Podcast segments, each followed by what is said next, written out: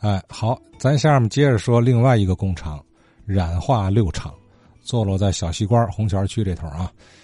呃，头些天呢，有一位张先生提到他的祖父张敬一这个老前辈啊，当年在天津创建了多家染化厂，啊，像后期大直沽的这个三厂，啊，千德庄的二厂，小西关的六厂，啊，六厂呢是一九五一年创建的，原名叫蓟北染化厂，因为。张先生的老家呢是，呃，河北省嘛，所以他用这个冀啊，北田贡那个冀，呃，冀北作为这个厂名。呃，这个冀北厂子一九五一年创建，一九五六年就合营了，改为六厂，染化六厂。那么赵慧赵女士提供一些六厂的信息。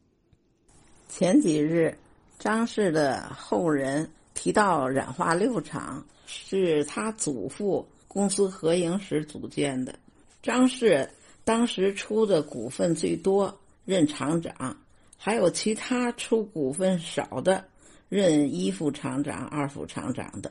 我孩子的爷爷当时也是其中出股份之一，但是较少，在厂任技术检验科科长，是工程师。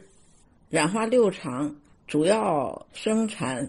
油墨的颜料有青莲紫、大红色，还有绿色。生产出来的粉末送到油墨厂，再研磨加工，嗯，加到油墨中，嗯，进行印刷。如青莲紫色，就是印人民币五角钱的那种颜色。他爷爷是南方的浙江海盐县人，年轻时。与他舅舅学徒做化工颜料的买卖，后来出来自己挑摊干。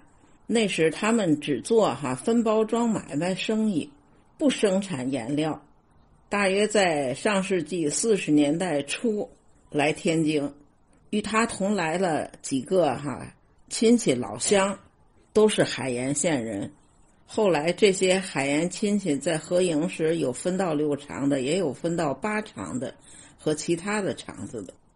在四七四八年时，爷爷一家又去了上海，直到一九五六年公司合营前，回了天津。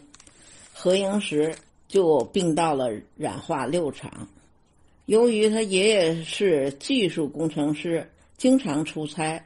一次，我们去家中，爷爷刚出差回来，很高兴。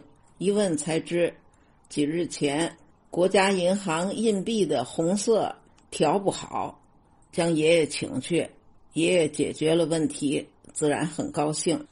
当初文革时，呃，油漆厂需要大量的红色，是爷爷研发了哈粉笔红色，因此大红色。是爷爷的专项。由于化工颜料污染大，六厂撤离了呃虹桥区小西关这个点儿，合并到东丽成林公墓对面的染化八厂。现在又迁到了滨海新区。尽管爷爷是干化工的，但他也是把污染问题考虑在前。爷爷退休后。海盐老家有请爷爷回去组建一个染化厂，爷爷不愿就是染料厂污染家乡土地环境，就劝说阻止老家的人他们要开办哈化工厂的这一想法。